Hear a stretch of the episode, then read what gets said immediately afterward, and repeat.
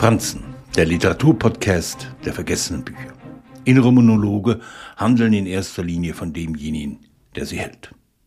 So verwundert es nicht, dass die Protagonistin in Marlene Stirowitz Roman Partygirl Angst hat, unter Panikattacken leidet, sich schwach, elend fühlt, sich selbst die Luft abschnürt. Nichts als innere Leere.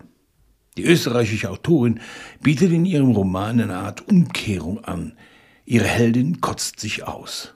Nicht nach vorne schreitet die Geschichte der inzestiösen Liebesgeschichte der Madeleine Asher mit ihrem Bruder Rick voran, sie verordnet ihr eine Rückwärtsbewegung. Zwar ist alles Gegenwart und da wir das Ende der 60-Jährigen in Chicago gleich zu Anfang kennen, alles Vergangenheit. Schon der Schriftzug der Reinigung, in der sie arbeitet, der von außen lediglich rückwärts zu lesen ist, zieht uns ins Innere. Von Chicago geht es zurück ins österreichische Baden, von der Weltstadt über viele Stationen ins Nest.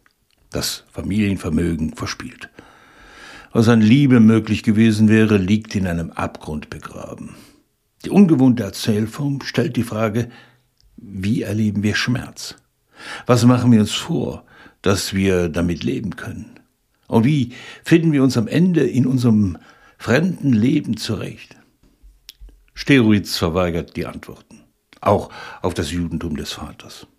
In dem rückwärts erzählt wird, löst sich die Hoffnung auf. Amerika ist längst nicht mehr das Land, wo Milch und Honig fließen. Es gewährt einem ein Leben im ständigem Stillstand. Mit Partygirl ist Marlene Sterowitz sprachlich eine schillernde Herausforderung gelungen. Nichts hilft. Nicht mal der Alkohol, die Tränen, das Koks, die Männer, die Form des inneren Monologs platzt aus Madeleine Asher heraus. Sie muss reden, hält es sonst nicht mehr aus. Wie lebendig ist man eigentlich noch, wenn die verbotene Liebe vor seinem Computer mittels eines Pizzastücks abstrus komisch erstickt ist. Chicago ist eine Stadt, die stirbt, die nicht stirbt, die einfach da ist.